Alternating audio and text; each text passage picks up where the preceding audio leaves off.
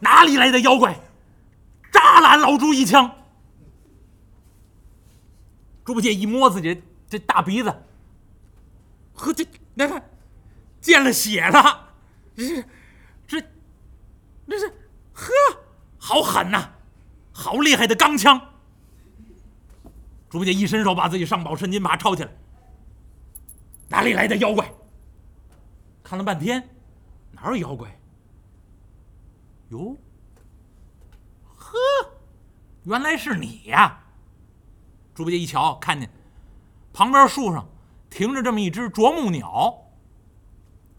猪八戒一想，甭问了，这准是刚才这这啄木鸟牵了我一下啊！呵，呵，这真狠呐！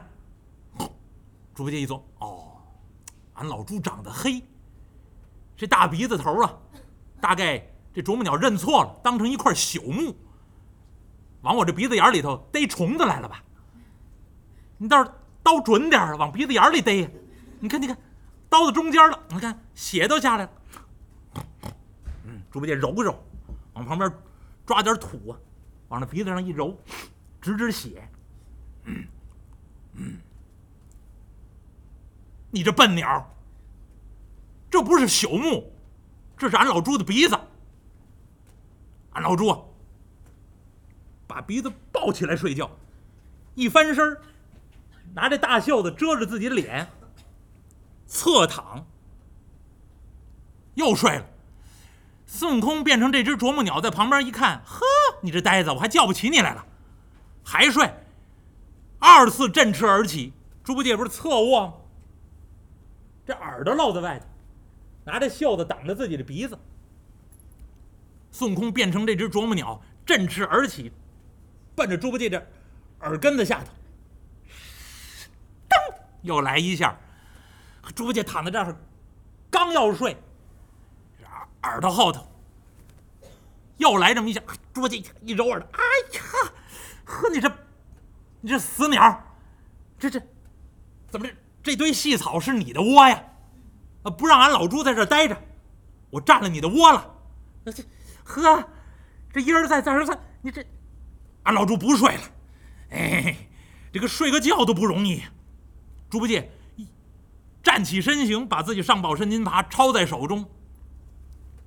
你这笨鸟，等等等，你在这草这待着，俺老猪不睡了。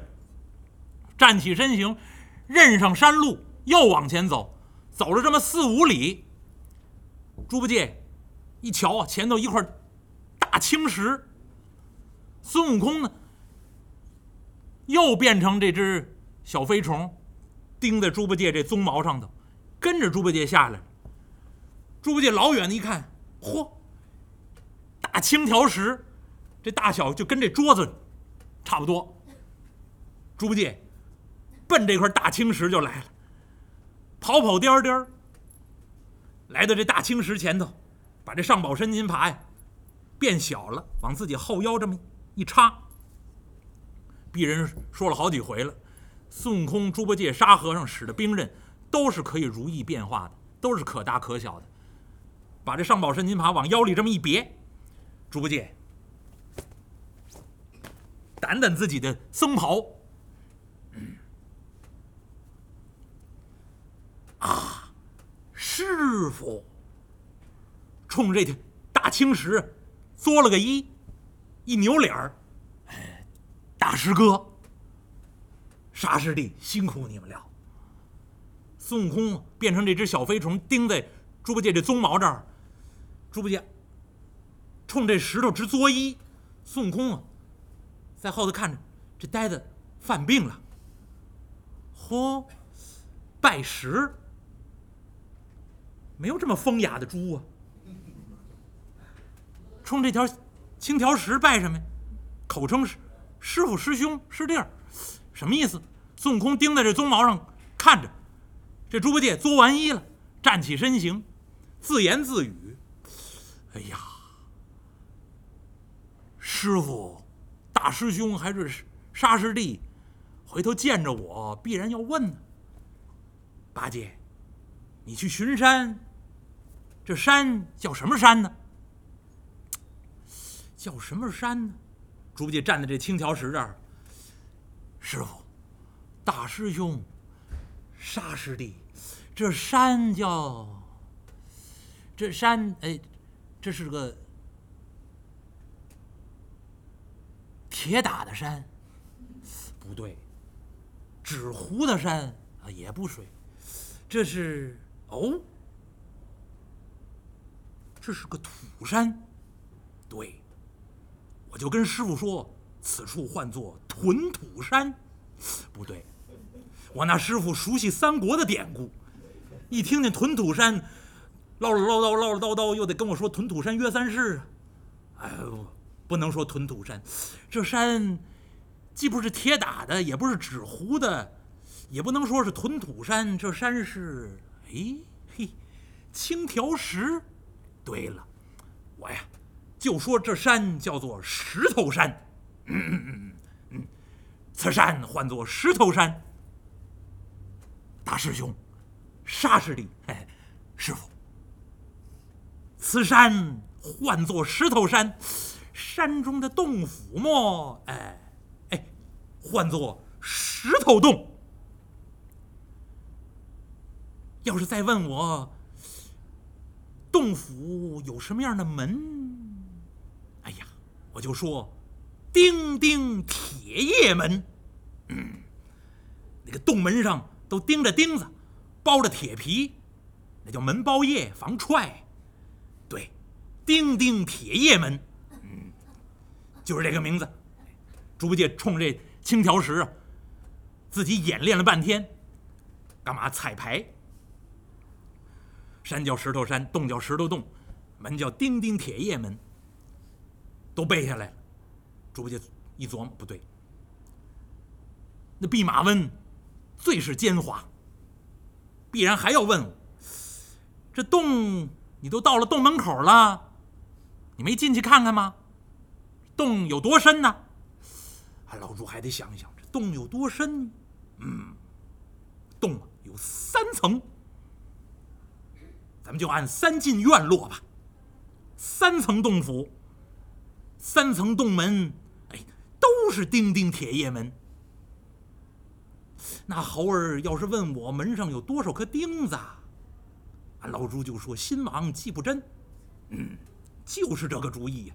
哎，俺老朱编好了这样的瞎话，回去哄骗于他。哎，猪八戒就在这大青条石这儿又演练了这么几番，心里有底了。嗯，行了，回去见他们去。一转身要回去，孙悟空啊，在后脖梗子这鬃毛上停着。”看得清清楚楚，孙悟空啊，振翅而起，先行回到三藏法师那儿。一五一十，如此如彼，这般这样，跟师傅还沙和尚诉说了一遍。你不信呢？你待会儿验证验证，这呆子回来准是这么一番话。所以，三藏法师带着孙悟空、沙和尚就在山路边这等着。孙悟空用手一指：“师傅，那呆子可回来了。”三藏法师一看呢，哎呀，果然！一看猪八戒低着头，干嘛默词儿呢？待会儿好说什么呀？自己喃喃自语，唠了唠叨，自言自语，一低着头奔这儿走。孙悟空瞧见了，用手一指：“呆子，念叨什么呢？”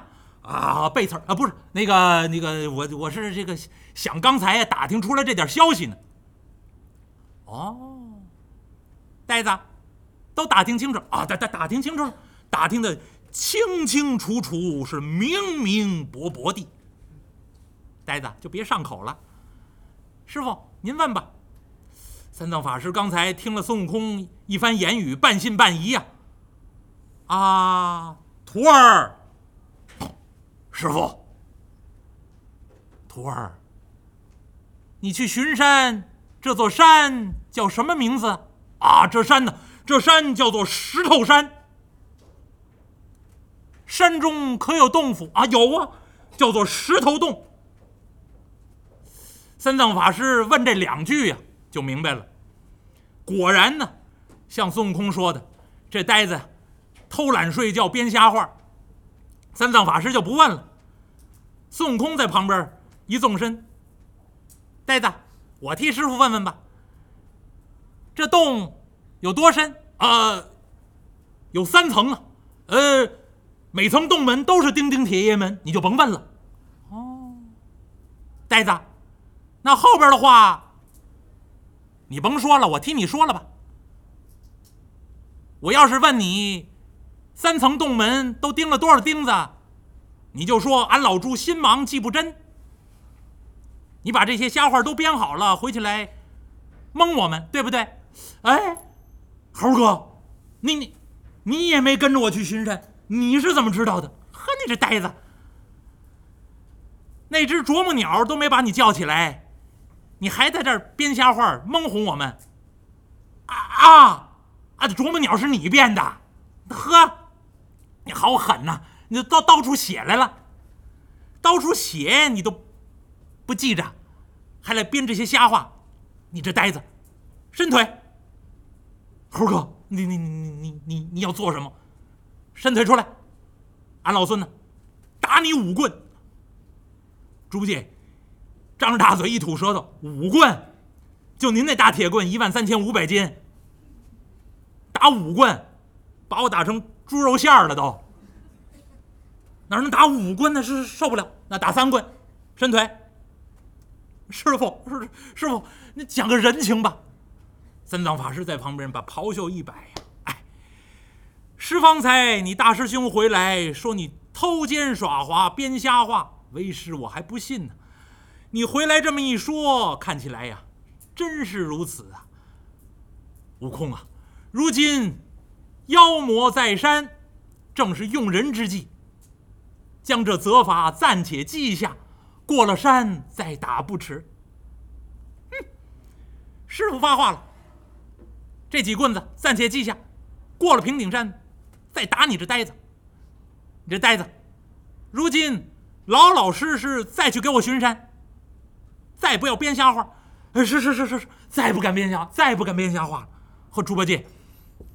这回呀，一摸头，二次巡山。您说为什么这一回一定要耍猪八戒？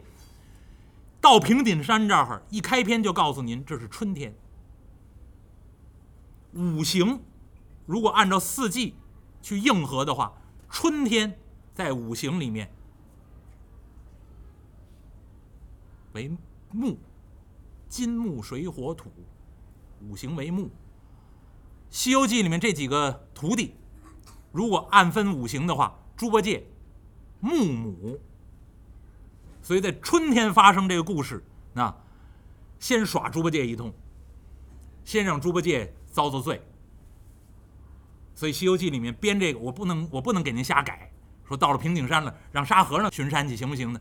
其他说书人可以瞎编，那你你随便派一个角色出去，那编这么故事可以，但《西游记》不行。写到春天了，五行为木，必然是木母去。